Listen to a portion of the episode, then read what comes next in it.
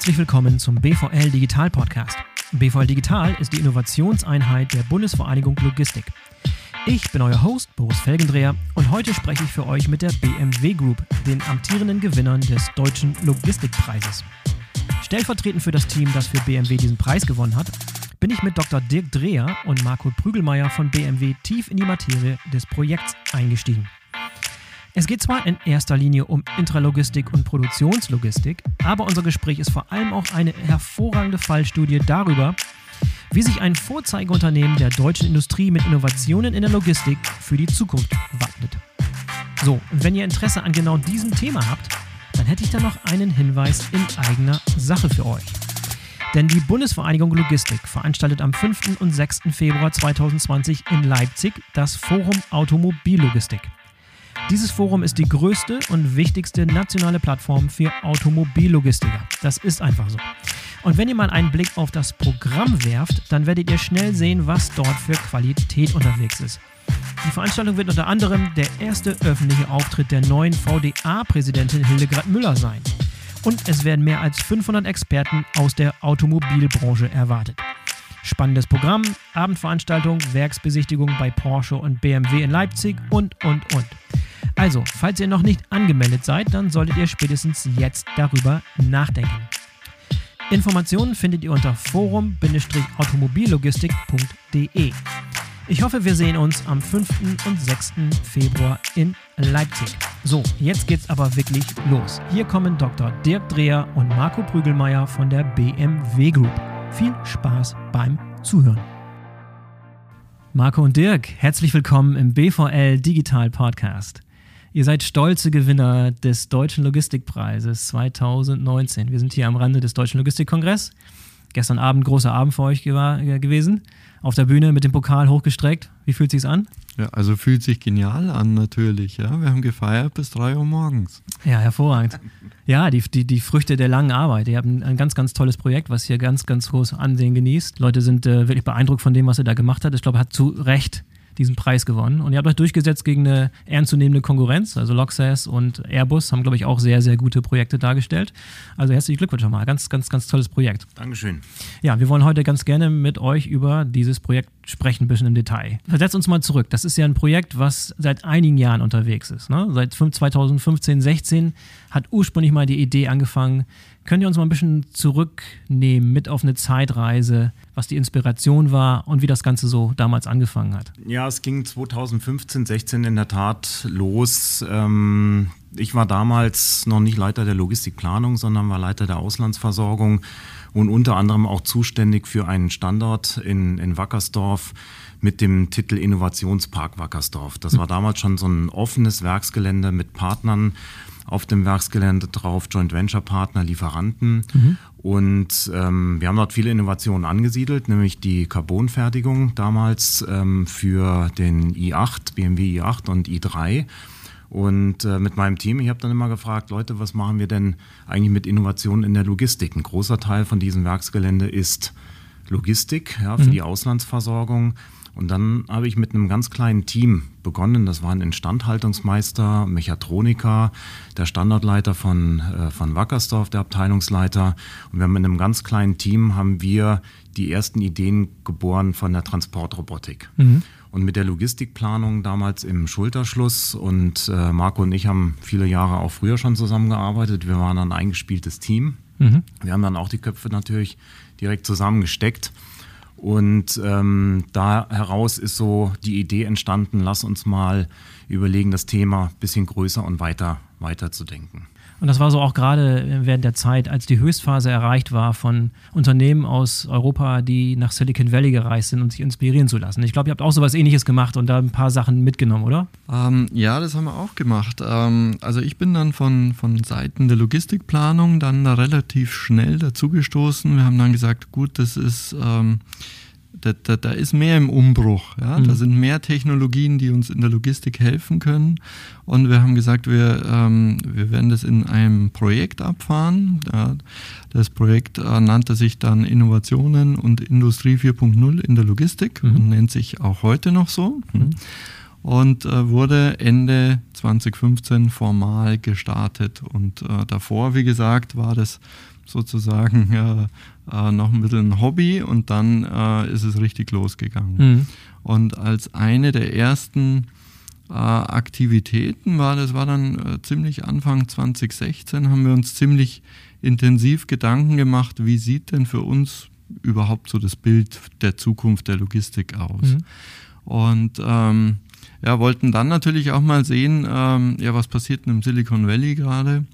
Sind da dann hingefahren, äh, ähm, war unser äh, Logistikchef dann noch dabei, der Herr Meidel, und auch die IT, ein IT-Vertreter war mit dabei. Und äh, da haben wir uns einige Startups angeschaut ähm, und einige Player dort im Silicon Valley und haben wirklich auch nochmal ähm, zum einen inhaltlich gute, gute Inputs bekommen. Ähm, aber ich glaube, was uns so am meisten geprägt hat, war schon dieses Verständnis, äh, jetzt einfach mal machen. Ja? Mhm. Wie ein mhm. Startup loslegen und äh, einfach mal umsetzen. Und so ist auch ein bisschen der, der Auftrag bei mir dann äh, vom Herrn Meidel angekommen. Ähm, ja, wir sind so das Startup innerhalb vom BMW, innerhalb mhm. der BMW-Logistik und wir legen jetzt einfach mal los. Und mhm. äh, das waren dann die Anfänge. Aber ihr musstet schon noch einiges an Überzeugungsarbeit wahrscheinlich leisten intern, um das Ganze zu finanzieren und unterstützt zu bekommen auf hoher Ebene, oder? Naja, der, der Jürgen Meidel als äh, Bereichsleiter mhm. und ähm, ich bin dann äh, vor knapp drei Jahren äh, dann in der Logistikplanung dazugestoßen und habe die Logistikplanung übernommen und dann nahtlos äh, von meinem Vorgänger die, den, den Ball mit aufgegriffen und dann mit den Themen, die ich in der Auslandsversorgung vorher gemacht habe, ähm, haben wir die Aktivitäten dann relativ schnell dann zusammengeführt und integriert. Und damit waren Bereichsleiter und Hauptabteilungsleiter waren da vorne mit, mitten in der Speerspitze dabei. Und das war mein Job, das dann innerhalb der Logistikplanung mit zu organisieren und zu, zu unterstützen, vom Headcount, vom, vom Budgetumfang ähm, dieses Thema dann wirklich voranzubringen. Also den Freiraum zu geben, Kapazitäten ähm, dann wirklich umzuallokieren ähm, und dann die ersten Projekte und Themen wirklich im Sinne einfach machen oder wie es hier auch ein schönes Motto heißt, das passt ja gut zusammen, mutig machen. Mutig machen, genau, ja. Ähm, und das war schon Mut dabei, ja, aber ähm, wir hatten beide schon ziemlich gute, gute Ideen und eine gute Vorstellungskraft, wie kann das aussehen. Ja. Und da ist ja am Anfang so unser Visionsfilm entstanden, wo wir die vielen Eindrücke aus dem Silicon Valley, ähm, die, die Themen, wo wir uns quasi in die Zukunft gebeamt haben und uns vorgestellt haben, wie sieht denn eigentlich unsere Logistik in fünf Jahren aus? Mhm. Und ohne zu sagen, jetzt spinnen wir einfach mal, sondern wirklich konkret zu sagen, wo sind die größten Hebel, wo sind die Themen, die uns weiterbringen können. Und da ist bei uns ein wichtiger Punkt auch in dem ganzen Innovationsmanagement. Innovationen bringen nur was, wenn die wirksam sind. Und da haben wir uns natürlich immer von der Prozessseite und von der Wirksamkeitsseite angenähert. Und da ist eben diese schon sehr gute Vision entstanden. Und wenn wir uns das heute mhm. anschauen und wir haben immer mal wieder natürlich bei Vorstellungen und Diskussionen, blenden wir das ein und sagen, das war so der Startpunkt. Und wenn wir uns das angucken, dann ist es schon eigentlich Wahnsinn. Dicht dran? Ziemlich dicht dran. Ja, Wahnsinn. Ja, ja, also ja. Das, wir sind da voll auf dem Pfad. Ja, Sehr cool. Und äh, ohne das damals zu wissen, mit welchen Technologien, wir machen was konkret, aber genau uns auf den, den diesen Weg, diese Reise zu Also was ihr erreichen wolltet, war klar. Wie Das ihr da war- genau hinkommt, genau. welche Technologien zum Einsatz kommen, das ist im Laufe der Zeit dann Genau. entstanden. Ja. Ja, da vielleicht noch ergänzend, also äh, ich glaube auch, das war so ein Stück weit damals der Durchbruch, diese, diese visualisierte Vision, ja, die jeder greifen konnte und äh, mit der jeder was anfangen konnte. Ja. Und vorher haben wir schon, ähm, ich sag mal oftmals, ja, jeder hatte eine Vision, aber auch ein Stück weit immer äh, eine andere als der andere Ja. und man hat aneinander vorbeigeredet. Und ich glaube, ab dem Tag, als wir den Film, den hat ähm, ja relativ bald auch unser damaliger gegeben, auf jeden Fall. unser ja. damaliger Produktionsvorstand, der Herr Zipse, äh, hatte den ja auch dann äh, am BVL-Kongress auch mal gezeigt als Vision für uns, für die Zukunft. Äh, und ab da war das eigentlich äh, unsere gemeinsame Vision. Und, äh, und das galt es dann eigentlich jetzt die letzten äh, Jahre nur noch umzusetzen. Du hast, ähm, Boris, ein, ein Thema Widerstand. Es waren ja sicherlich Widerstände da. Ähm, ein ganz entscheidender Punkt war mit, mit diesem Visionsfilm, ähm, der das erlebbar gemacht hat, was passiert da eigentlich in den nächsten Jahren, das mit unserem Sozialpartner nochmal zu diskutieren. Also wir sind dann zu unserem Betriebsratsvorsitzenden äh, und haben gemeinsam diesen Film uns angeschaut und haben gesagt, das kommt auf uns in den nächsten Jahren zu. In die Richtung werden wir gehen, wollen wir gehen und haben auch schon die Botschaften mitgebracht, ja, dass uns klar ist, wir müssen die Mannschaft mitnehmen. Das ist teilweise ein disruptiver Ansatz, ähm, was äh, bisherige Prozesse komplett in Frage stellt. Und es geht nur gemeinsam. Und das Tolle war, dass der Betriebsrat von Anfang an dieses Thema mit unterstützt hat, weil wir bei BMW schon so eine Kultur haben, dass wir das eben mit den Mitarbeitern machen. Und wir so auch einer unserer Slogans ist, ähm, die Innovationen sind für den Mitarbeiter da. Und damit hatten wir den Betriebsrat im Boot und von daher gab es da eigentlich keine Front in irgendeiner Art und Weise. Das hätte, hätte passieren können, wenn wir voranmarschiert wären und sagen, so, jetzt haben wir tolle Dinge erfunden und entwickelt und das wollen wir jetzt ausrollen. Und da gibt es natürlich viele Beispiele, wo sowas dann schnell in die Hose gehen kann. Mm, mm. Aber das hat gut funktioniert. Ja, klasse. Und äh, das initiale Team damals, wie groß war das Team, als ihr angefangen habt? Fing es ein kleines Team an, was dann gewachsen ist, oder war es von Anfang an schon ein großes Team, was dann mehr oder weniger so intakt blieb, oder wie sah das aus? Nee, das ist, das ist ganz klein gewachsen. Also es gab ursprünglich bei dir, Dirk, das, das Team um den SDR herum, um diese eine Technologie, sage ich jetzt mal. Und ähm, bei mir ist es dann ganz klein gewachsen mit zwei, drei Projektleitern. Und äh, wir haben dann schon relativ schnell so eine Struktur aufgebaut, ja, wie so ein, wie so ein internes äh, Institut oder Startup, ja, ja. mit vielen, vielen äh, Studenten auch. Ja. Super. Ähm, wir haben geschaut, dass die Projektleiter wirklich auch das BMW-Know-how haben und die, die BMW, äh, den BMW-Bezug. Ähm, aber wir haben uns gleich am Anfang ziemlich viel Input reingeholt in Form von hellen Köpfen von der Uni, sage ich jetzt mal, ja, die wirklich Clever, da mit ja. Engagement reingegangen sind, ähm, sei es als Doktoranden, ähm, waren gleich von Anfang an zwei, drei Doktoranden dabei, die losgelegt haben und die wiederum jeweils ein paar Studenten betreut haben.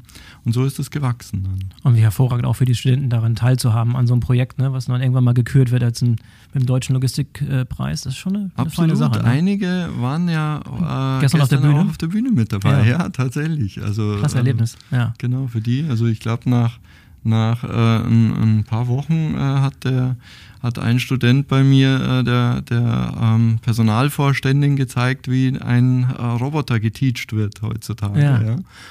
Und Gleich so, eintüten, nicht ja. weglaufen lassen, den ja. der muss ja, müsst ihr verpflichten. Gleich so von 0 auf 100, ja. ja. Genau, nee, war, war gut. Ja, sehr cool. Ich meine, jeder, wir haben es gerade gesagt, äh, jeder, jeder kennt die BMW-Gruppe, aber nochmal die Komplexität und die Größe. Mhm. Gib mal ein bisschen so einmal die Eckdaten, die Dimension, wie groß die Gruppe ist, also Allgemein, wir haben, wie aufgestellt seid. Im, Im Produktionsnetzwerk haben wir ungefähr 30, circa 30 Werke, mhm. weltweit verteilt auf allen Kontinenten. Ja. Das sind große sogenannte Vollwerke äh, von USA über Südafrika, äh, unsere ganzen europäischen Werke bis hin nach China. Und wir haben CKD, SKD-Standorte, wo wir mit Bausätzen arbeiten äh, im Semi- oder Completely Knockdown und Teilesätze versenden. Ähm, das sind in Summe circa 10.000 Fahrzeuge pro Tag, die wir an diesen, in diesen Standorten produzieren. Wenn man sich vorstellt, ähm, die Menge an Volumen für Logistiker, dann sind es ungefähr 7000 äh, Container, die wir, also von der Kubage her 20 Foot äh, Äquivalent, dort 20 Fuß Container äquivalent äh, transportieren äh, pro, pro Tag. Und es sind 31 Millionen Teile, die wir jeden Tag pünktlich zur quasi Sekunde. Ja, wir haben in der Regel bei den Vollwerken 55, 60 Sekunden Takt. Das heißt, jede Minute wird ein Fahrzeug fertig und äh, diese 31 Millionen Teile von 4.500 Lieferanten, das muss alles orchestriert werden. Und das ist natürlich eine Riesenlogistik mit äh, weltweiten Transportströmen und äh, ähm, optimierten äh, Strömen, segmentierten Wertströmen. Ähm, und das ist so das, das Mengengerüst, mit dem wir zu tun haben.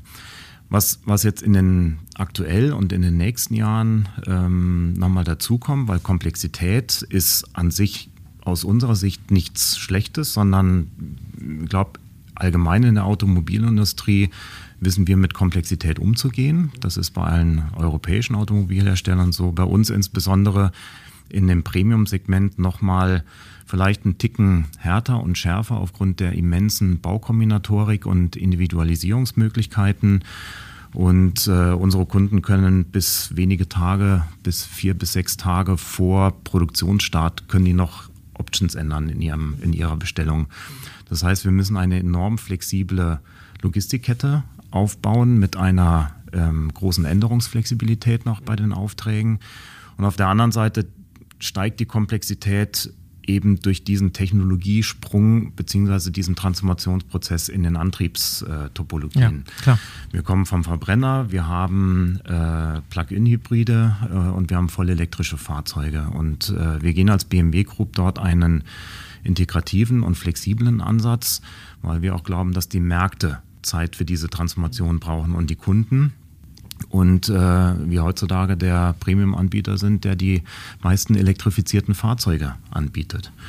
Und, äh, und das ist natürlich auch wieder für die Logistik eine Herausforderung, weil wir bauen unsere Werke, unsere Montagebänder nicht länger, ja, sondern wir müssen so umstrukturieren, dass wir diese neuen Antriebstopologien in die Werke integrieren können. Das heißt, bisweilen noch mehr Teile pro Takt, pro Einbautakt und noch mehr Kommissionieraufwand und Steuerungsaufwand in der Logistik. Und ähm, auf der anderen Seite heißt das aber trotzdem, wo sind die nächsten Potenziale, dann wieder effizienter zu arbeiten, wo kann man Wertströme wieder, wieder schlanker gestalten und ausplanen. Und da kommen wir eben genau zu diesen Innovationsansätzen, die uns eigentlich über die ganze Palette helfen. Das sind nicht nur die Robotics-Themen, die wir jetzt hier gezeigt haben, sondern das ist auch im steuernden Bereich, äh, also auf der Inbound-Seite haben wir ein großes Projekt, äh, nennt sich Connected Supply Chain. Das ist im Prinzip die gläserne Pipeline von unseren Lieferanten bis zum Verbauort, wo unsere Materialsteuerer ähm, lückenlos sehen, wo ist welches äh, Material und unsere ganzen Logistikpartner in der Kette, Spediteure, sind online über ein Portal angebunden und wir können eben Prädiktion machen, wann kommt das Material, was ist verzögert. Mhm. Ist das ein selbstgebautes Portal? Das ist ein selbst, ja, wir gehen über einen Dienstleister. Mhm. Ähm, als äh, Portalanbieter, aber ansonsten das Dashboard, die Software, das ist äh, selbst entwickelt. Mhm. Eine cloudbasierte Plattform. Ist eine ne? cloudbasierte ne? Plattform und äh, gleiches haben wir auf der Distributionsseite auch schon umgesetzt, äh, Condis oder Connected Distribution. Das heißt, unsere Fahrzeuge sind ja mit äh, SIM-Karten aus, ausgerüstet äh, für unser äh, Connected Drive-System, wo wir viele Services und Dienste für den Kunden schon anbieten online. Und über diese Kommunikationsschnittstelle können wir natürlich mit dem Fahrzeug Kontakt aufnehmen. Und ähm, wir müssen es nur abschalten, dann den Zugriff auf das Fahrzeug, sobald der Händler das Fahrzeug an den Übergibt, Kunden übergeben ja. hat. Aber mhm. auch da haben wir heute eigentlich lückenlos Informationen, äh, wo sind wie viele Fahrzeuge muss die Batterie nachgeladen werden in, auf der Distribution von USA nach Europa. Ja, wenn die Fahrzeuge lange stehen über einige Wochen, kann es mal passieren bei Batterietechnik, dass Lade nachgeladen werden muss. Und das sind Dinge, die haben, wo wir heute Daten haben. Oder wir wissen, da steht ein Fahrzeug auf dem Hof, da ist das Fenster vergessen worden zuzumachen und es gibt Regen. Ja? Und dann können wir ein Dashboard aufbauen und sagen, zeig mir alle Fahrzeuge, die ein offenes mhm. Fenster haben mhm. oder das Fenster nicht richtig geschlossen ist. Das heißt, man hat über diese SIM-Karte Zugang zu allen, zu allen Fahrzeugen. Zu allen, und, und, vor allem zu allen Daten, die in dem Fahrzeug entstehen, genau. ja. aus Elektronik heraus. Ja. ja interessant. Schon während der gesamten Lieferkette. Genau. Distributionskette in dem ja. Fall. Ja. Auch in Richtung Prävention und Sichtbarkeit und Transparenz bezogen auf Transportschäden. Ja, zu gucken, wo sind neuralgische Punkte in der Kette. Gibt es irgendwelche Umschlagplätze, wo es kritisch ist? Und äh, da sind natürlich viele Sensoren und Daten, die dann helfen, so eine Logistikkette dann robuster zu machen. Mhm. Lass uns ein bisschen tiefer einsteigen in euer konkretes äh, Projekt hier, für das ihr den Preis gewonnen habt. Was waren so ursprünglich gesehen die großen Pain Points, die dieses Projekt versucht hat zu adressieren? Also es, wir sind ganz konkret in der Vision von drei Pain Points eigentlich hergekommen. Ähm, der erste Punkt war, dass wir die neuen Technologien gesehen haben oder neue Möglichkeiten an Technologien. Also wir müssen was machen. Ähm, und äh, das zweite war, wir, wir haben ähm, in Richtung, was der Dirk schon erwähnt hatte, mit dem Thema Wirksamkeit, wir haben gesucht, wie können wir die Kosten reduzieren in der Logistik. Ja? Für die Logistik ist der Kunde ja im Normalfall nicht bereit zu zahlen, ja? er sieht sie ja nicht mal. Ähm, und deshalb hier einfach ähm, effizienter zu werden. Ja? Gerade, ich sag mal, ähm, an Standorten auch wie Deutschland ähm, kommt man da nicht drum rum.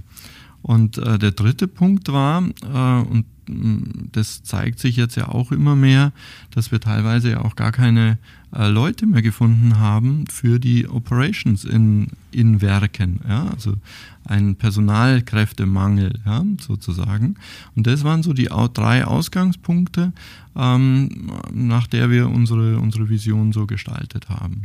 Und kannst du mal so einen Gesamtüberblick geben von, von dem Projekt allgemein, was da für mhm. verschiedene Technologien zum Einsatz kommen? Mhm. Und dann können wir uns vielleicht ein paar rauspicken, auf die wir nochmal mhm. im Detail eingehen. Also ähm, wir haben das dann relativ breit gefächert. Ja? Wir haben uns angeschaut, was äh, ist möglich zukünftig im Thema autonome Transporte, sowohl indoor, also in den Hallen, als auch outdoor außerhalb der Hallen, aber auf dem Werksgelände. Ähm, dann äh, ein großes Themenfeld ist die Robotics, ja? also Handlingsrobotik und so weiter. Was, was können wir da machen zukünftig?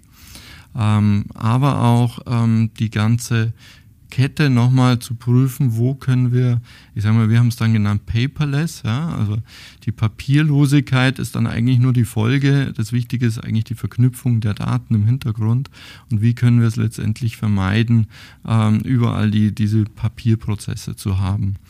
Ähm, dann ähm, Einsatz von jeglicher Art von Mobile Devices, ja, sei es Scan-Handschuhe ähm, oder ähm, einfach auch nur schlicht die Nutzung des, äh, des Smartphones in gewissen äh, Prozessabschnitten ähm, oder einer Smartwatch. Ja. Ähm, das war ein Themenfeld. Mm, und ähm, wir sind dann auch noch in den vor allem planerischen Bereichen, also wir machen ja auch die Logistikplanung sozusagen bei uns. Und ähm, da haben wir uns angeschaut, wie läuft denn Logistikplanung in Zukunft ab? Was hilft uns denn dort? Und dort vor allem natürlich ähm, VR, Virtual Reality äh, zu nennen, ja, aber auch äh, KI, künstliche Intelligenz, Analytics. Äh, wie können wir aus den Daten ähm, Ergebnisse ziehen für die zukünftige Planung? Mhm. Ja. Mhm. Ähm, und zunehmend sind dann natürlich auch noch, sagen wir so ein bisschen mehr Zukunftsfelder noch dazugekommen, wie Blockchain, ja. Mhm. Ähm, oder auch das Thema von Tracking von, von Ladungsträgern, ja, das äh, ist dann auch noch dazugekommen. Sind noch ein paar Sachen rausgefallen? Also ein paar Technologien, von denen ihr an, am Anfang hohe Erwartungen hattet, die dann nicht die Erwartungen erfüllt haben und dann rausgeflogen sind? eigentlich äh, nichts von den großen Themenfeldern. Ja, man hat das ein oder andere vielleicht erprobt und gesehen, okay, da ist jetzt nicht die Wirksamkeit dahinter, da fahren wir jetzt unser Engagement zurück. Ja. Gehört ja dazu, ja. Genau, klar. also mhm. sowas ja, aber die großen Themenfelder sind erstaunlich stabil geblieben über die Jahre. So im Einzelfall, wenn man da nochmal ein paar Jahre zurückblickt und wenn man dann so Interviews gelesen hat, ähm, was meinst du eigentlich, was Logistikinnovationen sind, dann kam immer so als erstes, naja, das sind Drohnen, ja. Die mhm. Logistik kommt über die Luft und es werden überall Pakete abgeschmissen. Mhm. Und ähm, das ist ein Thema, was wir ernsthaft eigentlich gar nicht mit aufgenommen haben, ja, weil wir auch gesehen haben, das Thema Drohnen, das ist so ein Hype, weil das wirklich so gedanklich ja, ähm, so, ein, so ein Riesensprung in die, in die Zukunft ist. Das ist aber im Sinne Wirksamkeit ja, ähm, dann letztendlich kein Thema gewesen, sodass wir dann so einen Drohneneinsatz reduziert haben auf die optische Erkennung für Inventuren, zum Beispiel auf Leergutplätzen, ja, wo wir heute mit kamerabasierten Systemen fest installiert Schwierigkeiten mit der Dynamik haben, immer mit Blickwinkel und da hilft natürlich so eine Drohne als dynamisches Auge, um dann in regelmäßigen Abständen quasi von oben nochmal eine Inventur zu machen und dann eben mit äh, Vision-Technologie und Bilderkennung eine automatische Zählung durchführen. Aber das ist es auch schon so ziemlich. Aber das war so ein, eines der wenigen Themen, wo wir gesagt haben, mh, hm, lass mal den Hype mal in den Zeitungen schreiben, aber wir fokussieren ja, uns ja, auf andere. Sehr pragmatisch. Ja, ja. vielleicht kannst du uns mal, äh, könnt ihr beide uns mal kurz ähm, euren allgemeinen Ansatz zur Innovation beschreiben. Ihr habt sicherlich ein bestimmtes Konzept, einen Prozess, den ihr verfolgt, wenn ihr Innovationen prüft und dann zum Einsatz mhm. bringt. Wir haben auch ja, schon begonnen, äh, in den, mit den ersten Projekten zu strukturieren, wie arbeiten wir denn eigentlich in den Innovationsprojekten, wie machen wir sichtbar, in welcher Phase wir sind, weil wir auch bei, mit den ersten Prototypen gemerkt haben, da wird ein unheimliches Erwartungsmanagement oder das Erwartungsmanagement ist schwierig und Erwartungshaltung wird geweckt.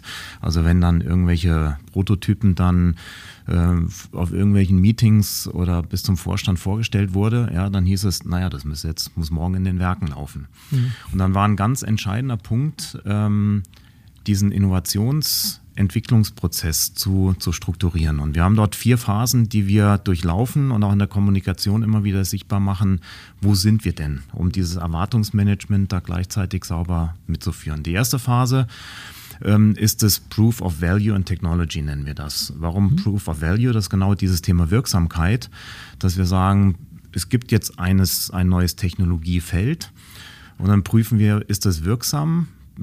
mag das womöglich wirksam sein.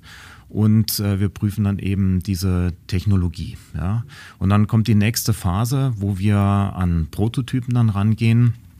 Ähm, das ist dann Proof of Concept, nennen wir diese Phase, wo wir erste Konzepte entwickeln, sagen, wie sieht das aus.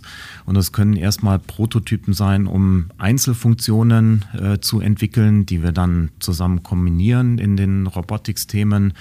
Und bei diesen ähm, Prototypen versuchen wir so schnell wie möglich zu arbeiten. Wir arbeiten dort in agilen Feature-Teams ähm, und wir haben mit dem STR beispielsweise in der Anfangsphase da nur sechs Wochen gebraucht, bis der erste Prototyp im Werk auf dem Shopfloor gefahren ist. Und das war schon ein radikaler Ansatz ähm, wo wir auch gemerkt haben, das geht. Ja? Ähm, wenn man sagt, was sind die Grundfunktionen, wo will ich hin, äh, Team draufsetzen, 100% Kappa ja, für einen knackigen Zeitraum.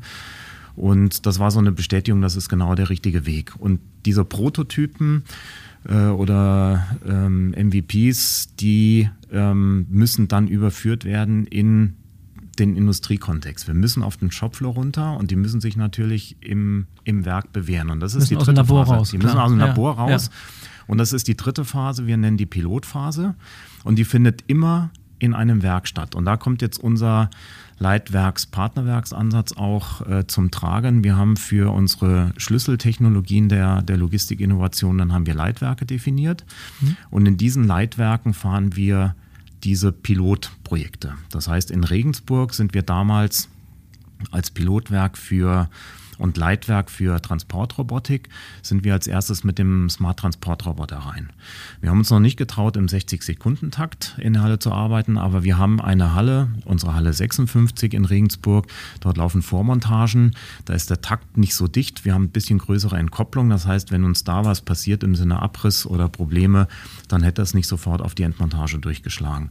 Und dann sind wir erstmal über diese Pilothalle rein. Und das war aber ganz wichtig, weil dort jeden Tag Probleme, Standzeiten, ja, Probleme kamen hoch, die wir dann mit der Arbeitsorganisation, das heißt mit dem Betreiber, mit unserer physischen Logistik und den Kollegen vor Ort in Regensburg und mit unserem Entwicklungsteam dann schnell abgearbeitet haben. Das heißt, dort so PDCA-Prozesse, schnelle Problemlösungen, das kann die Mannschaft in unserem Produktionssystem, die ist da trainiert und äh, deswegen ist auch dieses Thema Produktionssystem und Lean so eine wichtige Basis, weil die Mannschaft dieses Problem, schnelle Problemlösen tagtäglich ähm, eben und dieser kontinuierliche Verbesserungsprozess schon beherrscht. Und das war ein wesentlicher Erfolgsfaktor mit Pilotphasen. Und die vierte, vierte Phase ist dann letztendlich die äh, finale Industrialisierung und der, und der Serieneinsatz. Und auch da wenn, gehen wir dann in den, in den finalen Takt rein. Und auch da kommen auch in der Anfangszeit nochmal teilweise harte Landungen, ja, wo man sieht, ähm, da müssen wir nochmal rein, da müssen wir jetzt nochmal nachbessern. Aber das sind die vier wichtigen Phasen, die wir die wir durchlaufen. Mhm. Wo befinden sich jetzt grob die wichtigsten Technologien aus dem Projekt in diesen Phasen? Nehmen wir den Transportroboter, den STR, der ist in der Serienphase. Äh, wir haben jetzt zum Jahresende circa 100 Geräte in vielen Werken im, im Einsatz ähm, und in den nächsten Jahren geht das steil nach oben, die, die Kurve. Wir sind mit den autonomen Routenzügen sind wir äh, komplett im, im Serieneinsatz und auch mit dem Sortbot in der Leergutsortage im, im Werk Leipzig. Wir sind noch im, ähm, mit dem Splitboard Marco, sind wir in, in der Pilotphase. Jetzt äh, auch in den ersten Werken äh, und machen da wichtige Erfahrungen und schätzen da, dass wir innerhalb der nächsten drei Monate dort auch in die Serienphase hineinkommen. Und diese Pilotphasen, um dann auch so einen Eindruck zu haben, die dauern circa drei Monate. Und dann sind wir aber auch so weit mit den Fehlerschleifen, dass wir uns dann bei vielen Themen dann schon trauen, wirklich in den Serienrollout mhm. zu gehen. Du hast ja schon ein paar Begriffe vorweggenommen, die vielleicht das Publikum nicht unbedingt schon, schon, schon kennt. Äh, mhm. Lass uns mal ein paar davon einmal rausgreifen und mal ein bisschen in die Tiefe gehen. Mhm. Ja, soll ich mal, soll ich mal ein bisschen äh, starten mit dem. Gerne den STR. STR, oder? Ja. Mit dem Smart Transport Roboter. Smart Transport Roboter. Ja, den, ähm, der, der Start äh, war mit dem IML zusammen in Dortmund. Äh, die haben äh, sozusagen die Konstruktion dafür gemacht, haben das mit uns zusammen entwickelt. Ist ein Transportroboter, der ähm, völlig äh, autonom von A nach B fährt in der Halle und dort ähm, Großladungsträger von A nach B bringt. Äh, vielleicht noch ganz kurz zur Erklärung, was heißt für uns autonom? Ja, autonom nennen wir ein Gerät, das den, den Punkt A, also holt den Container bei A ab und bringt ihn nach B. Das bekommt er von einem übergeordneten System. Ähm, aber alles, was dazwischen liegt, ähm, kann er eigentlich selber. Und das ist für uns das Autonome. Das heißt, ähm, wenn sich irgendwas in den Weg stellt, ähm, äh, dem ST, also Boris, wenn du im Weg stehen würdest in der Fabrik, ja. ähm, würde er das erkennen, würde aber gleichzeitig nicht nur stehen bleiben und ähm, nichts tun, sondern er würde sich dann einen Weg um dich herum suchen ähm, und dem Hindernis tatsächlich ausweichen. Und das ist diese, die, die Berechnung des Ganzen äh, passiert tatsächlich im Gerät und nicht im Leitsystem. Mhm. Ganz anderer Ansatz als zum Beispiel diese Amazon-Roboter. Ich weiß nicht, ob, man, ob ihr mal in so einem ja, Amazon-Lager genau. wart. Da ist, sind die Bereiche, wo die Roboter fahren und wo die Menschen hantieren, nochmal klar getrennt durch Käfige ne? und, und Zäune. Genau, also geschlossene Räume bei, bei Amazon.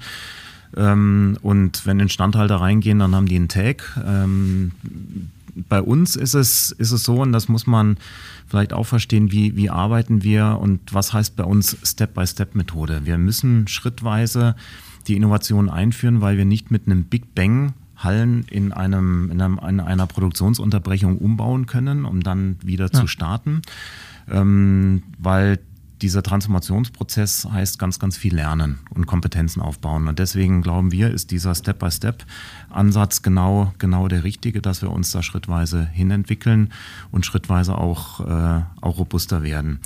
Und deswegen ist es auch notwendig im, im Gegensatz zu den Kiva-Robotern, bei Amazon, dass unsere Geräte mehr Intelligenz an Bord haben. Das heißt, die brauchen Sicherheitstechnik, die die Kiva-Roboter nicht haben. Ähm, unsere Roboter müssen sich frei auf dem Shopfloor bewegen können. Und wir haben natürlich diesen Mix aus unterschiedlichen Flur Flurförderzeugen, weil wir diesen Step-by-Step-Approach eben, eben machen. Das heißt, wir haben Routenzugfahrer, wir haben Staplerfahrer, wir haben Fußgänger, das heißt unsere Mitarbeiter, die sich in den Montagebändern bewegen. Und es ist, äh, kannst du dir vorstellen, im 60-Sekunden-Takt, da ist einiges an Traffic, an wirklich an Verkehr äh, und, und Volumen drin. Und da müssen sich unsere Geräte bewähren und müssen und deswegen eben diese Autonomie, die notwendig ist, sich dort selbstständig bewegen können. Im Prinzip wie ein neuer Kollege, der ins Team integriert wird und der kriegt jetzt eine Transportaufgabe und der muss diese Aufgabe jetzt dann. Der neue Kollege Roboter. Genau. Ja, ja so mhm. kann man sagen. Ja. Ja, und ähm, auch noch ein Stückchen weitergehend, weil wir wollen ja ähm, enorm flexibel bleiben in den Werken. Ja? Das heißt, ähm, wir, äh, der, der Mitarbeiter stellt äh, den Rolluntersetzer mit der Ware drauf in eine bestimmte Zone. Ja, das ist natürlich markiert, da soll er drinstehen, aber der, der positioniert den natürlich ja nicht millimetergenau. Ja? Und was der STR eben auch kann, im Unterschied zu, ich nenne es mal automatischen Geräten, die die Ware immer wieder genau exakt an der gleichen Stelle aufnehmen, der STR hat eben eine Kamera vorne dran und erkennt den Rolluntersetzer mittels neuronaler Netze und äh, navigiert dann genau unter den Rolluntersetzer und holt den an der Stelle ab. Und äh, genauso kann er ihn eben auch bis zur, ähm, äh, bis zur Bereitstellung am Band direkt ähm, abliefern mit der gleichen Methodik. Und äh, ein weiterer Punkt ist, deswegen ist uns Autonomie so wichtig als Begriff. Ähm, wir wollen auch in der Steuerung flexibel sein. Das heißt, wir steuern die Roboter heute über die Cloud, über ein Cloud-System, über unsere ähm, Azure Cloud, äh, IoT Cloud. Dort haben wir äh, Services entwickelt für autonome Transportsysteme. Und mit diesen steuern wir, vergeben wir die Aufträge an die Roboter und so weiter. Wenn aber zwischendrin irgendwo mal kurz das WLAN, äh, ein WLAN-Abriss erfolgt, das ist uns völlig egal, weil der Roboter ähm, die äh, Autonomie besitzt, ähm, die, den Auftrag fertig zu führen. Ja, und das ist für uns wirkliche Autonomie bei den ja. äh, Fahrzeugen. Und ihr habt vermutlich 5G-Netze da vor Ort. Nein, Oder noch, noch nicht? nicht? Noch, noch nicht. nicht. Äh, no, noch nicht. Betonung auf noch. Ja. ja. Nein, nein, das geht äh, heute über WLAN. Ja. ja. Interessant. Und ähm, du hattest im Vorfeld erwähnt, dass einer der interessanten Aspekte von diesem Smart Transport Roboter die Tatsache ist, dass ihr auch interne BMW-Teile dort verarbeitet habt. Was fand ich eine ganz interessante Sache. Ja, also nicht nur BMW-Teile, sondern es ist ja überhaupt wie ein, wie ein BMW-Fahrzeugprojekt, ja, weil wir haben uns damals zusammengesetzt und das machen wir bei unseren Fahrzeugen auch, die wir für den, unser, unsere Kunden, BMW-Kunden entwickeln oder Mini- oder Rolls-Royce-Kunden dass wir uns überlegen, was muss das Fahrzeug eigentlich können. Ja, und dann da sagen wir Produkteigenschaftsprofil und dann haben wir gesagt, also der STR darf maximal 22 Zentimeter hoch sein. Sowas gibt es nicht im Markt.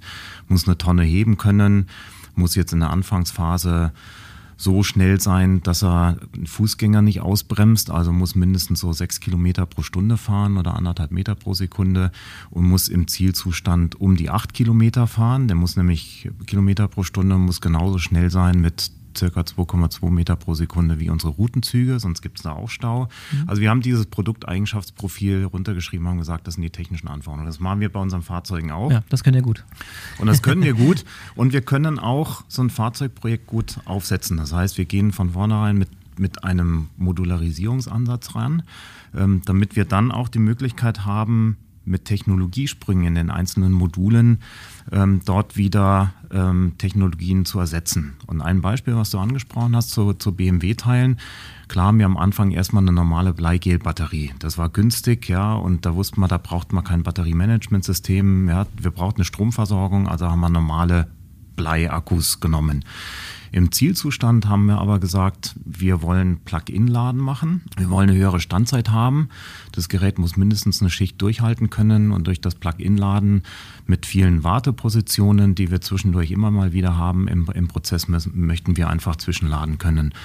Und äh, da haben wir gesagt, Mensch, wir haben eigentlich seit, wir bauen seit sechs Jahren BMW i3, ja, die nochmal einige Jahre vorher entwickelt wurden. Das heißt, wir haben über viele, viele Jahre eine, eine enorme Kompetenz, was Sicherheit angeht von Lithium-Ionen-Technologie in unseren Fahrzeugen, in unseren BMWs und äh, haben dann gesagt, warum nehmen wir eigentlich nicht eins von unseren acht Modulen, die in einem i3 verbaut sind und nutzen da gleichzeitig noch einen, einen Nachhaltigkeitsaspekt, äh, weil immer mal wieder gebrauchte Fahrzeuge vom Markt zurückkommen oder wo Akkus dann aufgerüstet werden auf eine höhere Amperestundenzahl und wir können eigentlich die gebrauchten Akkus wunderbar in der Logistik einsetzen. Mhm. Und das war der nächste Nachhaltigkeitsaspekt, der, der mir wichtig war, da ein Konzept anzubieten, wo wir sagen, wir nutzen Teile aus dem BMW-Baukasten inklusive Steuerung oder Software äh, für unser Batteriemanagementsystem äh, und äh, implementieren das in unserem STR. Mhm. Und damit mit dem modularen Ansatz haben wir natürlich eben genau diesen Sprung geschafft. Wir haben dann Bleigel durch Lithium-Ionen ersetzt und so machen wir es mit den anderen Modulen genauso. Wir haben mit einer Funksteuerung am Anfang angefangen. Äh, also keine äh, Steuerung über Magnetschleifen oder Transponder oder Reflektoren, sondern wir sind schon genau in diese Autonomie reingegangen über eine funkbasierte Steuerung, die wir dann ersetzt haben durch einen SLAM-Algorithmus. Also Simultaneous Localization and Mapping, das heißt der SLAM. Das wäre meine Frage gewesen. Genau. Das ist ein simultanes Lokalisieren und Abgleichen mit einer digitalen Karte, die der Transportroboter auf dem Gerät drauf hat. Okay. Und mhm. diesen Abgleich, dieses Messen, das macht er über den leider über den Sicherheitssensor, den er vorne am, am Gerät dran hat und vergleicht den quasi mit der Kontur, die aufgenommen wird, die pixelige Karte dann eben mit seiner digitalen Karte, die er in seinem Brain, wie wir sagen, in seinem Gehirn drin haben, in Ja. seinem Rechner drin hat. Ja. Und damit kann er sich lokalisieren und weiß jederzeit, wo er ist. Wir haben jetzt gerade viel gesprochen über die Sachen, die ihr selbst intern entwickelt habt, aber ihr habt ja von Anfang an auch das ganze Projekt auch offen gemacht und ganz aktiv und bewusst von Anfang an auch darum beworben, dass externe Partner euch bei diesen Projekten begleiten, richtig? Kannst du das nochmal ein bisschen näher ausführen, was da der Hintergedanke. Ja, da- war, der Ansatz? Ist uns vielleicht tatsächlich zugute gekommen, dass wir jetzt in der Entwicklung der Log in der Logistik äh, tätig sind und nicht bei unseren Fahrzeugen. Ja, sonst wären wir nicht so offen gewesen, denke ich. Ja. Aber äh, mit unseren Logistikinnovationen war unser Ansatz von Anfang an, ähm, tue Gutes und rede darüber. Ja? Und geh raus. Ähm, und äh, ähm, ich, waren immer auf, auf vielen Vorträgen, vielen Messen, Logimat und so weiter. Von Anfang an. Ganz einfach, um äh, geeignete Partner zu finden. Ja? Oder auch gerne Firmen, die uns was, äh, äh, was bieten können, was Besseres anbieten können, was günstigeres ähm, und, äh, und das dann zu übernehmen. Ja? Und so sind einige wirklich sehr, sehr gute Partnerschaften mit Firmen entstanden. Gibt es ein paar gute, äh, konkrete Beispiele Ja. von, von, Mhm. vom Partner, der eine Präsentation auf der Logimat gesehen hat zum Beispiel? Nee, ganz Oder, klar, oder ein anderes äh, Beispiel? Nee, nee, viele. Ähm, Und zwar, man muss sagen, vom, vom Startup bis zum, bis zum Großkonzern. Ja, also wirklich überall querbeet. Ähm, wir haben ganz am Anfang die ersten Robotic-Steps haben wir beispielsweise mit Magazino äh, in München. Ja, die lag, lag natürlich äh, nahe, ja. Wir, äh, wir waren quasi Nachbarn ähm, und wir haben da äh, unseren äh, sogenannten Sortbot am Anfang zusammen entwickelt ähm, und ähm, genauso kam dann beispielsweise die Firma WFT ähm, mit ihrem Ansatz, wirklich, äh, ich sag mal, schwerlastfähige ähm, äh, äh, AGVs äh, herzustellen. Ähm, äh, mit denen zusammen haben wir dann beispielsweise die Autobox und den Autotrailer, also unsere Fahrzeuge für ganze äh, Trailer, äh, LKW-Trailer äh, bis ans Docktor anzudocken. Ähm, das haben wir mit WFT zusammen gemacht. Ja. Und ähm, im Trecker-Bereich, NB-IoT, äh, haben wir viel mit der Telekom gemacht. Ja. Also ähm, wir sind da wirklich, äh, und das waren jetzt wirklich nur einige der Partner. Wie viele Partner ja. insgesamt? Pi mal Daumen? F- 15, 20. 15, 20 ja. Partner, ja, ja, die so über, über die Jahre gewachsen sind. Ja, und, und das jetzt von der Unternehmensseite ähm, und dann ein weltweites Netzwerk an Universitäten, Instituten. Ja, von Australien, ja, über Indien, über Libanon, über natürlich die deutschen äh, technischen Universitäten und Hochschulen und Fraunhofer-Institute. Ähm, eng wie erwähnt das IML, aber auch mit dem IPA arbeiten wir ganz eng zusammen, ähm, bis hin zu Hochschulen in, in Frankreich und in den USA. Und was, was der Marco angesprochen hat, eben durch diese ähm, Partner, nehmen wir Magazino nochmal als Beispiel. Und das war auch ein Thema, was wir in, in den USA, im Silicon Valley gelernt haben. Das Thema Innovation basiert ja auf, und Schnelligkeit von Innovation basiert ja aus einem, auf relativ offenem Ideenaustausch. Das, dieses Bilden von Netzwerken im Sinne nicht geschlossene oder feste Netzwerke, sondern ich sage immer da flüssige Netzwerke, weil die verändern sich. Es kommen neue Partner hinzu und da entstehen neue kreative Ideen und jeder profitiert davon. Und dieses Thema Open Innovation und auch die Entwicklung, die dann gerade auf der Softwareseite mit vielen Open Source Ansätzen ähm, jetzt aktuell stattfinden, das beschleunigt natürlich die, die Entwicklung ungemein. Und äh, das ist ein ganz wesentlicher Erfolgsfaktor. Mhm. Aber sicher auch ein komplexer Koordinationsaufwand. Ja, ein komplexer Koordinationsaufwand, aber auch da, glaube ich, kommt wieder so eine Stärke von, von BMW als Automobilhersteller. Unsere Produkte sind enorm komplex. Ja, wenn man sich anguckt, was wir an Regularien weltweit, um Weltmodelle anbieten zu können, ähm, egal ob Motorrad oder, äh, oder PKWs, da wissen wir schon so in unserer DNA ist dieses Thema Beherrschung von Komplexität, das ist schon schon da. Also wir haben da zumindest keine Angst davor. Und Ja. wenn es um Integration von Partnern geht, das ist ja beim in der Fahrzeugentwicklung äh, ist das ja ganz genauso. Ja. Lass uns nochmal ein anderes Beispiel nehmen. Jetzt haben wir den, den STR besprochen. Was ist noch eine andere interessante äh, Anwendung, die wir, die wir ein bisschen in die Tiefe gehen können? Das Thema Robotics würde ich gerne noch ansprechen, weil da haben wir auch ziemlich viel auf die Beine gestellt ähm, und haben uns anfangs unsere Prozesse in den Fabriken angeschaut, in der Logistik und ähm, dachten ursprünglich, ja, jetzt, jetzt, bauen wir einen Logistikroboter und dann äh, macht er alles. Ja. Äh, das war natürlich ein bisschen naiv gedacht und wir sind dann äh, letztendlich aber drauf gekommen, dass wir vier verschiedene Robotertypen in unseren Werken brauchen, um letztendlich den Gesamtprozess abbilden zu können. Ähm, wenn man den Waren vom Wareneingang her kommt, da kommt eine ganze Palette mit KLTs an, mit vollen KLTs, die bis zu 15 Kilo wiegen. Ähm, da brauchen wir einen Roboter, der die KLTs, außer, also die, die Palette auseinander nimmt sozusagen und die KLTs vereinzelt. Ähm, das ist bei uns das Splitbot. Ja? Ähm, wir haben das nach den Prozessen ganz einfach benannt, also der splittet die, die Ladeeinheit auf. Dann äh, kommen wir in ein in einen Supermarkt beispielsweise, wo wir Sets bilden und das ist in der Automobilindustrie und mittlerweile in jeglicher äh, Produktionsindustrie ja gang und gäbe, äh, dass die Teile ähm, so präsentiert werden, wie sie der Mitarbeiter am Verbauort benötigt, also entsprechend ein, ein Set an Teilen oder in der richtigen Reihenfolge. Ähm, und dazu ähm, haben wir den Pickbot befähigt, ja, der einzelne Teile entsprechend ähm, aus der Kiste pickt und in die richtige Reihenfolge bringt oder ins Set legt. Mhm. Ja. Das ist ein einarmiger Roboter. Das ist dann wieder eine andere Art an Roboter, ja, weil der natürlich jetzt, ich sag mal, kleinere, leichtere Bauteile nehmen muss, jetzt nicht bis 15 Kilo oder sowas. Äh, also da sind wir im Bereich von ein paar Kilo meistens. Und äh, der muss aber äh, dafür ähm, entsprechend, äh, da, da, ist die Greiftechnologie entscheidend und die äh, Erkennung der Bauteile und wo ich die Bauteile greifen muss.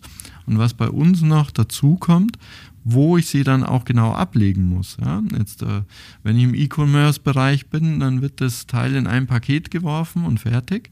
Äh, wir müssen das ja auch so ablegen, dass es der, der Montagemitarbeiter am Band auch wirklich genauso äh, äh dort greifen kann. Ja? Also es muss auch ähm, nachvollziehbar und, und sauber abgelegt werden. Ja, und wenn man die Kette dann weitergeht, ähm, dann kommt irgendwann der der autonome Routenzug oder der Smart Transport Robot und fährt die Teile ans Band.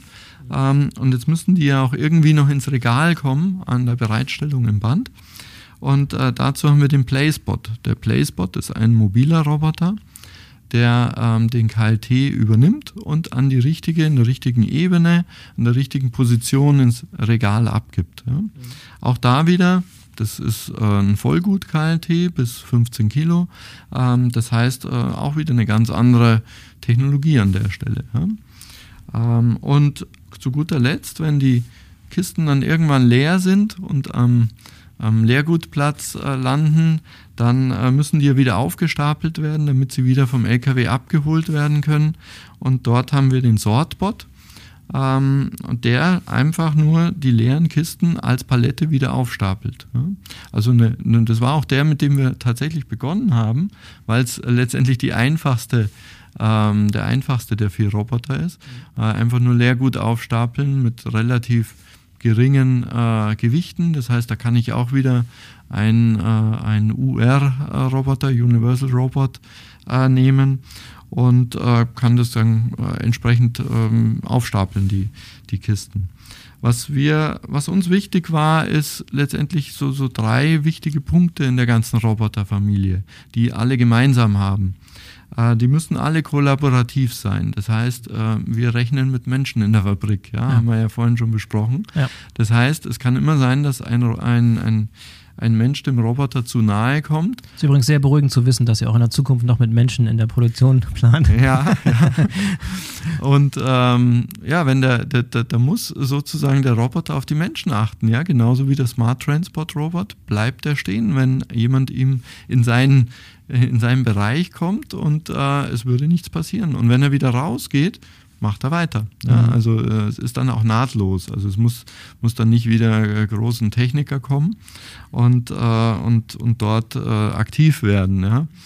Äh, der zweite wichtige Punkt war uns, jeder Roboter hat Augen, ja, beziehungsweise eine Kamera natürlich, ähm, weil äh, wir mit der Kamera entsprechend mit, mit neuronalen Netzen und Bilderkennung dahinter sehr, sehr viel machen können. Ja. Wir können Teile erkennen, wir können hunderte Behältertypen unterscheiden. Ja, die müssen auch nicht ganz genauso kommen und, und, und da liegen, wie, wie wir es erwarten, sondern wir haben einfach viel mehr Toleranz an der Stelle. Mhm. Und der dritte Punkt ist, die müssen alle, äh, ich sage mal, in einem gewissen Kostenrahmen sein, sodass sie auch wirklich betriebswirtschaftlich wirksam einsetzbar sind. Das ist so die, ne? die übergeordnete Frage, die sich mir so gerade stellt. Ne? Wenn du diese komplexe auch Custom-Made-Technologie beschreibst, stellt sich mir die Frage, ist das auch wirklich, äh, ist das wirtschaftlich, das Ganze? Ne? Ja, aber ähm, dadurch, dass wir über diesen modularen Ansatz, den ich beschrieben habe, ähm, für jedes einzelne Modul eigentlich genau wissen, wo wir, wo wir stehen, wo die äh, Kostenpotenziale in den, in den Technologien noch drin wo wir auch abschätzen können, wo passiert jetzt welche Kostendegression in den nächsten Jahren. Ähm, das waren alles wichtige Faktoren, die uns, sagen wir, wie wir sagen, in dunkelgrünen Bereich bei unseren Business Cases gebracht haben. Das heißt, ähm, mit, mit dem Thema Wirksamkeit und Fokus auf das Thema Wirksamkeit ähm, sind wir da sehr, sehr gut unterwegs. Und das unterscheidet uns genau mit diesem Eigenentwicklungsanteil auch, dass wir nicht nur die Kompetenz haben und beurteilen können, was kann die Technologie und was kostet Technologie, Software wie Hardware, sondern auch diese Fähigkeit, die Montage und die Produktion selber zu machen. Wir bauen ja, die erste Generation von den ganzen Bots, die der Marco äh, erwähnt hat, das bauen wir alles selber. Die erste Generation an Smart Transportrobotern, die habe ich mit Instandhaltern und äh, Mechatronikern aus, aus unserer Fördertechnik. Ja, nicht selbst zusammengeschraubt, sondern wir haben die Entwicklung aktiv mit begleitet. Also da ist unser Instandhaltungsmeister aus Wackersdorf, der ist nach Dortmund ins IML mit seiner blauen BMW-Weste reinmarschiert und der hat dann den Entwicklern gesagt, so könnt ihr das nicht konstruieren, wie soll ich da die Welle wieder rausnehmen, wenn die kaputt ist, ja?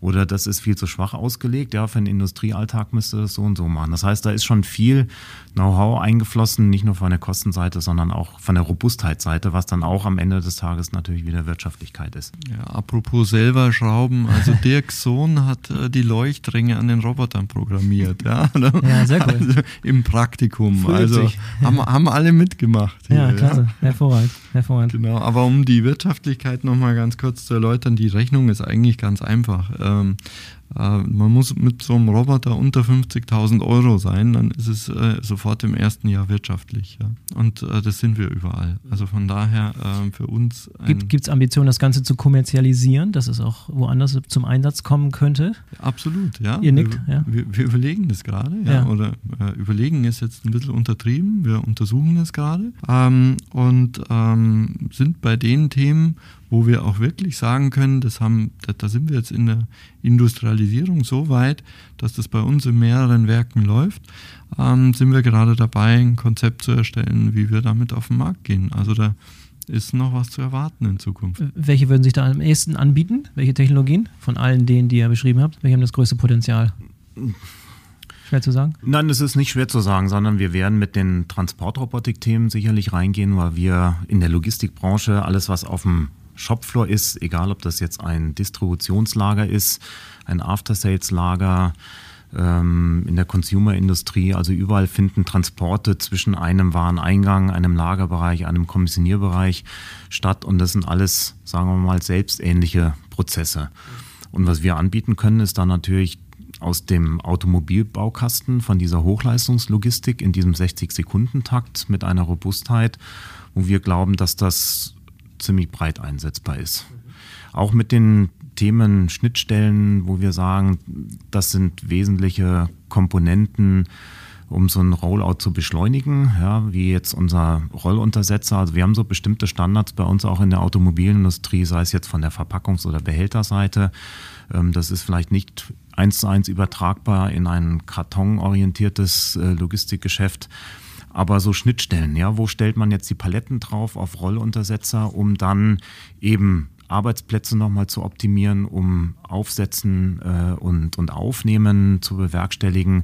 Und meine, das sind Systeme, die bei uns appliziert sind, die funktionieren. Und warum soll man nicht dann solche Systeme auch unter Umständen vermarkten? Wenn du jetzt mal so guckst, ähm, das ganze Projekt und die Technologien, die zum Einsatz kommen, was sind solche Kennzahlen, die das Ganze beschreiben, wie erfolgreich bzw. nicht erfolgreich das Projekt am Ende war? Was sind wichtige Kennzahlen, mit denen ihr arbeitet? Ganz wichtig ist jetzt in dieser Industrialisierungsphase, das heißt, wenn wir in den Serieneinsatz gehen, einfach die Transparenz, wie viel Fahrten laufen ohne Fehler und wo haben wir Störungen? Lokalisierung verloren oder einen Rolluntersetzer nicht erkannt. Ähm, und da sind wir gestartet, als wir in diese Industrialisierungsphase rein sind, lagen wir bei 85, 87 Prozent ungefähr.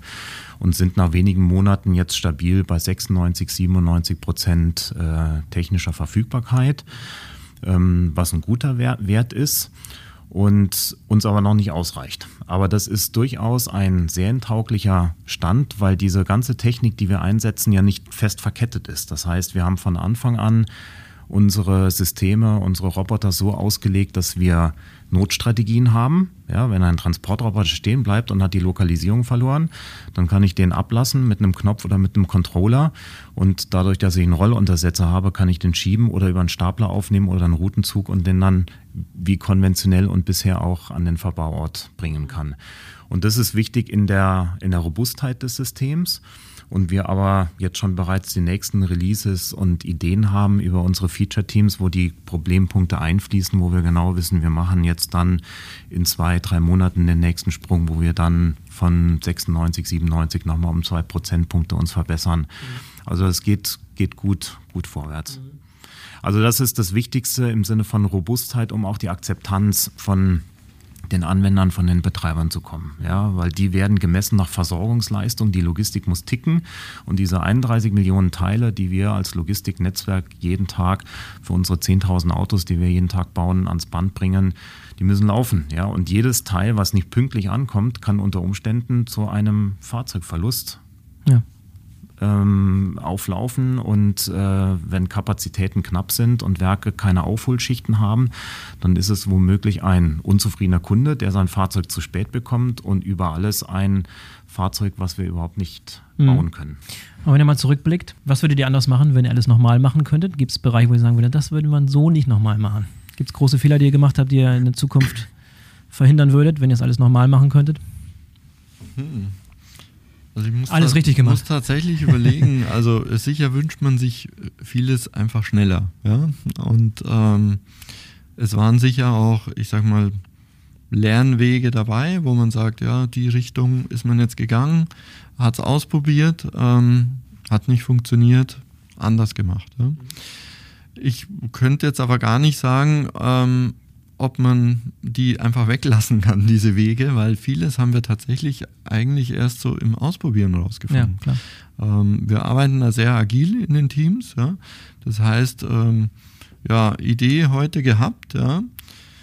Vielleicht zwei Tage mal die Programmcode geändert und am dritten Tag probieren wir es aus ja? Und, ja. und schauen, funktioniert es oder funktioniert es nicht.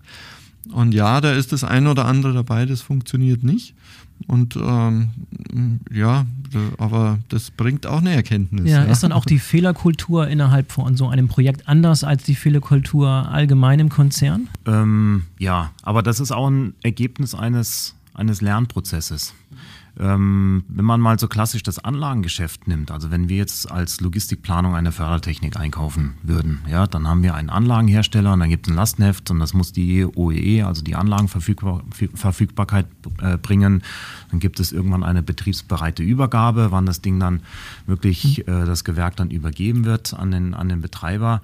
Und wir sind da schon so trainiert, dass wir dann sagen, so bis das Ding läuft, ähm, ja, ist es ein Pilotbetrieb und so lange ist der Lieferant in der Haftung und muss jeden Tag schichtbegleitend dastehen, bis er zeigt, dass das Ding läuft. Ja. So, und das, das ist in der Kultur schon auch drin, weil wir natürlich da so aufgewachsen sind. Und jetzt kommen wir aber mit Technologien, die wir selber entwickelt haben. So, und das Verhalten und das, was du gesagt hast, würdet ihr was anders machen? Jetzt natürlich haben wir gelernt daraus, aber es war ein ganz wichtiger Schritt, ähm, diese wir nennen sie in der äh, agilen Entwicklung oder in der agilen Arbeit äh, nach dem BIS-DevOps-Modell, also Business Development Operation. Äh, und das musste, mussten wir gemeinsam erst lernen, weil wir waren von der Logistikplanungsseite mit dem Team von Marco auf der Development-Seite. Wir waren die Entwickler. Und Business waren wir als Planer auf der einen Seite auch mit drin, aber der Betreiber gleichermaßen. Und dieses Lernen, was heißt eigentlich eine Rolle und Verantwortung, diesen bis also diesen Business-Anteil in dem BizDevOps-Modell. Und das mussten wir gemeinsam erst rausfinden und lernen. Und auch die Betreiber mussten lernen, das bringt jetzt nichts auf die Planung da einzuprügeln, in Anführungszeichen, wenn irgendwelche Störungen sind, sondern wie arbeiten wir in der Problemlösung, damit wir es robust kriegen. Und ähm, das wissen wir heute. Und das sind solche Erfahrungen, die wir über die Leitwerke machen. Und die machen wir natürlich dann in den auszurollenden Werken dann nachher nicht mehr. Wie sieht die Zukunft auch des Projektes? Wie geht es als nächstes weiter? Was sind die, großen, die nächsten großen Ziele, die ihr euch vorgenommen habt für das Projekt selber? Also die, die Bandbreite und deswegen ist Logistik so ein spannendes Feld. Mhm. Ähm, die Logistik ist, ist breit und groß und was wir auf dem Shopfloor jetzt im Moment äh, mit Fokus in den letzten Jahren entwickelt haben, geht natürlich im Rollout jetzt weiter und sagen wir mal, in diesem modularen Ansatz wird es Technologiesprünge geben, wo wir im Bereich neuronale Netze trainieren, Perception ähm, aufbauen, also Machine Perception, äh, wo äh, wir mit neuen Hardware-Komponenten, mit äh, weiter und besser trainierten neuronalen Netzen da natürlich eine deutliche Steigerung in den nächsten Jahren zu erwarten mhm. sein wird. Ein anderer Schwerpunkt ähm, wird die Planung sein. Das Thema VR hat der Marco angesprochen. Wie arbeiten wir und wie planen wir in der Zukunft? Ja, und das ist heute geprägt von zweidimensionalen Layout-Systemen, ähm, von Einspielen von Excel-Listen, wo wir Abtaktungslisten, wie bauen wir und planen wir eine Montagelinie aus. Und da wird sehr stark ein, ein großer Sprung in die digitale Welt kommen. Wir haben Verfahren entwickelt, wie wir unsere ganzen Brownfields, also bestehende Werke und, und Prozesse mit einem 3D-Scanner scannen und mit einer Fotogrammetrie, also einer Überlagerung mit digitalen Bildern, äh, realitätsnahe ähm, Modelle aufbauen, 3D-Modelle. Und mit denen können wir uns nicht nur in der VR-Welt virtuell bewegen, sondern wir haben auch Verfahren entwickelt, wie wir diese Objekte dann so digitalisieren, dass wir dann sie nachher auch bewegen und bearbeiten und beplanen können. Und das sind Themen, die dann im Bereich Planung stattfinden. Und den nächsten Schritt kann man sich dann natürlich auch vorstellen. Das wächst dann nämlich irgendwann zusammen, die virtuelle Welt in der Planung mit einer virtuellen Prozessabsicherung, die es heute im Anlagenbau auch schon gibt, aber eben mit der Dynamik und dem Training in dem Bereich neuronale Netze. Also da ist das Feld relativ groß. Ich höre schon, es gibt genug Potenzial, den nächsten Logistikpreis zu gewinnen. Wann setzen wir wieder hier? Nächstes Jahr machen wir mal Pause, ne? Und dann Nächstes Jahr, ja. Es macht auch keinen Sinn, jetzt jedes Jahr sich für den äh, Deutschen Logistikpreis hier, hier zu bewerben. Ähm, für uns war, war das jetzt super als, als Bestätigung für den, für den Weg, aber wir werden sicherlich irgendwann nochmal noch mal auftreten oder immer mal wieder natürlich über Vorträge, wie der Marco gesagt hat, über Vorträge zeigen, wo, ja, wir, wo wir stehen und ähm, das muss nicht immer ein Preis sein. Aber wichtig ist einfach. Ach, Preis kann nicht schaden. Das Feedback, ja, und die Kalibrierung. Ja. Also für uns mhm. ist ja wichtig zu wissen, wo stehen wir, von wem können wir lernen, äh, wo sind die Partner, die uns auch wiederum challengen und, und, und weiterbringen können. Aber für den deutschen Logistikpreis, glaube ich, machen wir erstmal eine Pause. zum, zum Thema äh, Zusammenwachsen der, der Themen, das sieht man jetzt schon ganz deutlich. Also die, die Themen befruchten sich gegenseitig selber. Ja, der, der Roboter braucht Karten, ja, um zu fahren und, und zu navigieren.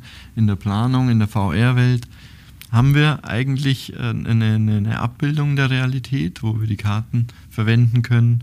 Ähm, und äh, der Roboter kann überhaupt nicht mit irgendwelchen Papierzetteln an der Kiste arbeiten. Ja. Dafür haben wir andere Lösungen jetzt. Thema äh, Tracking beispielsweise oder mit E-Ink-Label in den Fabriken, ja, die dann wirklich auch ich sag mal, Roboter kompatibel sind in Zukunft. Ähm, also es, es, man merkt, wie, wie die Themen so zusammenwachsen. Und ich glaube, das wird, wird dann für uns jetzt äh, intern der nächste spannende Punkt, ähm, das zu sehen, was sich daraus dann noch äh, entwickelt und für Synergien äh, ergeben. Und äh, ja, natürlich das Thema Rollout. Und gleichzeitig, ähm, wie gesagt, sind wir offen für externe Kunden äh, zukünftig, wenn jemand Interesse die Zuhörer haben es gehört, ja. Gerne melden. Ja, ja klasse. Wir, wir, wir, rühren die Werbetrommel für euch. Marco, Dirk, vielen Dank für das tolle Gespräch. Hat mir sehr, sehr gut gefallen. Toll, dass ihr hier wart und herzlichen Glückwunsch nochmal zum, zum Gewinn des Deutschen Logistikpreises und viel Spaß noch auf dem Kongress. Vielen Dank. Danke dir. So, das war die BVL Digital Podcast Episode mit Marco Prügelmeier und Dirk Dreher von der BMW Group. Ich hoffe, unser Deep Dive in die Welt der Produktionslogistik hat euch gefallen und ich freue mich wie immer über euer Feedback.